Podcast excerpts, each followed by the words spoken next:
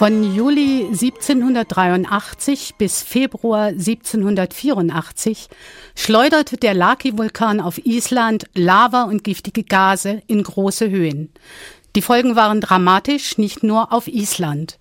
Jahrelang gab es in ganz Europa kalte, verregnete Sommer, das Getreide verfaulte auf den Feldern, Hunger und Krankheiten breiteten sich aus. Vielleicht wurde sogar die französische Revolution durch die Klimafolgen des Vulkanausbruchs ausgelöst. In der Wissenschaftszeitschrift Nature veröffentlichte jetzt ein internationales Forscherteam Messungen dazu. Sie belegen, dass Vulkanausbrüche tatsächlich einen kühlenden Effekt haben. Der Klimaforscher Dr. Andreas Zahn vom Institut für Meteorologie des KIT ist einer der Autoren. Mein Kollege Stefan Fuchs hat mit ihm gesprochen. Herr Dr. Zahn, in den letzten 15 Jahren gab es einen geringeren Anstieg der globalen Temperatur, als die Modelle der Klimawissenschaft das vorhergesagt haben, obwohl die Konzentration von CO2 kontinuierlich angestiegen ist. Mhm.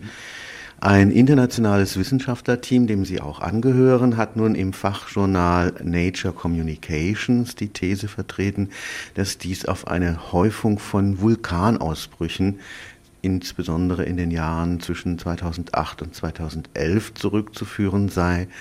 Was hat Sie denn zu dieser Aussage bewegt? Zum einen muss man das etwas relativieren. Die Aussage war nicht von uns, dass allein die Vulkane diesen, man nennt es Hiatus, also diese geringe Temperaturerwärmung hervorgeführt hat, aber dass es einen gewissen Beitrag geliefert hat. Wir hatten auch ausgerechnet, wie viel dieser Beitrag sein kann und er ist im Vergleich zu dem, zu der Klimaerwärmung oder dieser, man nennt es Strahlungsheizung, die diese äh, anthropogenen Spurengase verursachen, relativ klein, nur im 10%-Effekt. Aber es trägt auf jeden Fall dazu bei, um zu klären, wie ist heute und auch in der Vergangenheit der Einfluss von Vulkanen gewesen und der wurde tatsächlich unterschätzt.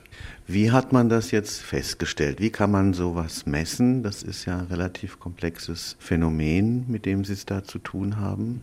Ja, wir haben zwei verschiedene Techniken angewendet. Zum einen einen LIDAR, das ist ein Lasersystem auf einem Satelliten, der misst seit ungefähr zehn Jahren.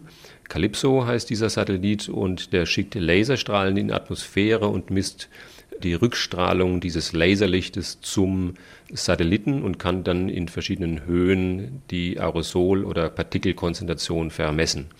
Da konnte man den Vulkanwolken in verschiedenen Höhen sehr genau messen. Das ist ein neues System oder Auswertesystem, was da angewendet wurde. Und äh, seitdem kann man auch in den niedrigen Höhenschichten unterhalb von 15, 16 Kilometer diese Aerosolwolke gut vermessen. Das ist das eine. Und die andere Technik, wir haben ein sogenanntes Observatorium, das ist ein, ein großer umgebauter Container, der fast zwei Tonnen wiegt, auf einem Passagierflugzeug von Lufthansa eingesetzt und dieser äh, Container ist gefüllt mit wissenschaftlichen Instrumenten, unter anderem auch für Aerosolmessungen. Wir können da verschiedene Komponenten messen, Schwefelverbindung, Aerosolverteilung etc. und haben da festgestellt, dass in diesen letzten Jahren mehr Aerosole in der Atmosphäre, das heißt in 10, 12, 13 Kilometer dort, wo Passagierflugzeuge fliegen, vorhanden waren. Das scheint ja eine besonders interessante Zone zu sein, mit der Sie es da zu tun haben. Also diese sogenannte Tropopausenregion. Ja, die Tropopausenregion ist quasi die Grenzschicht zwischen der Troposphäre, das ist die Schicht, in der das Wetter stattfindet, wo man Wolken hat, viel Wasserdampf und der darüber liegenden Stratosphäre. Stratosphäre heißt stratifiziert, also ein, wie eine riesige Inversionsschicht liegt diese Stratosphäre über der Troposphäre und genau diese Grenzschicht ist die Tropopause. Das Wichtige ist, dass zum großen Teil in dieser Tropopausenregion der Treibhauseffekt gemacht wird. Das heißt, nicht nur der natürliche Treibhauseffekt, man muss wissen, dass ohne der Atmosphäre es ungefähr 33 Grad kälter wäre. Das ist der sogenannte natürliche Treibhauseffekt. Der wird zum großen Teil über Wasserdampf, über Wolken, aber auch über CO2, Methan gemacht. Und darauf gibt es nochmal einen Anthropogen, einen menschengemachten Treibhauseffekt. Und beide werden zum großen Teil in dieser Tropopausenschicht generiert. Und wir oder Passagierflugzeuge fliegen gerade in dieser so wichtigen Region und haben dort festgestellt, dass man, dass die letzten fünf bis zehn Jahre mehr Aerosole da waren als, in, als typisch. Jetzt werden ja Aerosole auch durch normale Luftverschmutzung, sage ich mal, dort hinaufgebracht. Wie kann man unterscheiden, was gehört zum Vulkan, was gehört möglicherweise zu einer Fahne von Metropolen? Man nimmt normalerweise sogenannte Tracer, das sind Nachweisstoffe, die von einem Vulkan emittiert werden. Und das ist zum großen Teil Schwefel. Ja. Schwefelverbindungen werden vom Vulkan emittiert als Gas und werden dann in der Atmosphäre, also Stunden, Tage, Wochen später, konvertiert in Aerosolpartikeln. Das, was man sieht normalerweise bei Vulkanen, also Staub etc., das fällt relativ schnell wieder runter. Das lebt nicht sehr lange, es wird ausgewaschen durch Wolken, durch Niederschlag. Aber diese, äh, diese, dieser Schwefel ist ja gasförmig, der bleibt in der Atmosphäre und wird dann langsam umgewandelt in Aerosolpartikel und kann dort, also in 10, 12, 14 Kilometer, relativ lang überleben. Wie funktioniert dann dieser Kühlungseffekt dieser Schwefelpartikel? Werden die zu Nuklien für Wolken oder wie funktioniert das? Also einmal gibt es einen direkten Reflexionseffekt und den quantifizieren wir auch. Ja. Einfach wie im, Sie sagten vorhin Geoengineering, das heißt, man bringt Aerosolpartikel ein und schattet damit quasi die Atmosphäre etwas ab. So funktioniert die, funktionieren diese Aerosolpartikel. Zum Zweiten hat natürlich, haben auch die Aerosolpartikel einen Einfluss, ist richtig, auf äh, Wolken. Das heißt, als Nukleationspartikel für Wolken und wir konnten in, einem an, in einer anderen Veröffentlichung tatsächlich nachweisen, dass es einen gewissen Effekt auf die Aerosol-Wolkenbildung hatte in den letzten auch äh, fünf bis zehn Jahren. Jetzt gibt es da so einen Begriff, der geistert durch die wissenschaftliche Diskussion mit der sogenannten globalen Verdunkelung. Damit hat es aber jetzt nichts direkt zu tun. Die Südhalbkugel ist ja sehr sauber. Die Nordhalbkugel ist relativ dreckig und äh, einfach durch Aerosolpartikel, durch Staub, insbesondere in Metropolen auch. Man hat sehr viel Staub und durch diesen Staub hat man auch viel Dunst und das ist einfach Wasserdampf, der sich auf diesen Staubpartikeln niederschlägt und dann zum Beispiel in, in, in Mexiko oder in Peking einfach zu diesen, diesen, diesen Wolken führt. Aber das ist nur in der Grenzschicht. Das heißt, es ist nicht so ausgeprägt in der freien Atmosphäre, dort, wo wir messen. Das heißt, es gehört nicht zu diesen, dieser dunkler werdenden äh, Atmosphäre. Jetzt sagen Sie ganz explizit, das ist nur vorübergehend. Was bringt Sie zu dieser optimistischen Einschätzung?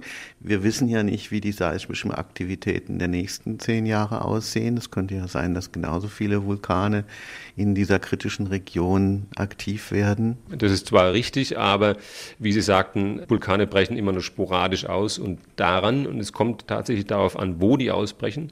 Das heißt, in den Tropen ist der Effekt sehr viel größer. Deswegen, weil die Gase sehr viel höher in die Atmosphäre kommen, teilweise bis 30, 40 Kilometer Höhe und dort sehr, sehr lange bleiben können, bis zu zehn Jahren.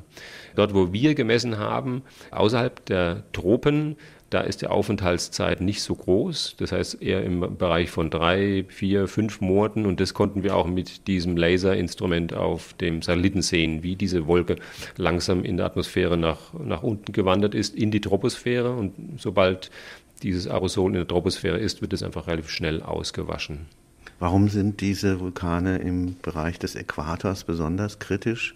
Ich kann mich erinnern, da gab es hier in Island einen mhm. Vulkan, der den ganzen Flugverkehr durcheinander gebracht hat. Warum spielen die nicht so eine Rolle? Also in den Tropen ist die sogenannte intertropische Konvergenzzone. Da hat man es einfach, das ist warm, da gibt es sehr, sehr starke Gewitter und sehr, sehr hohe Wolken.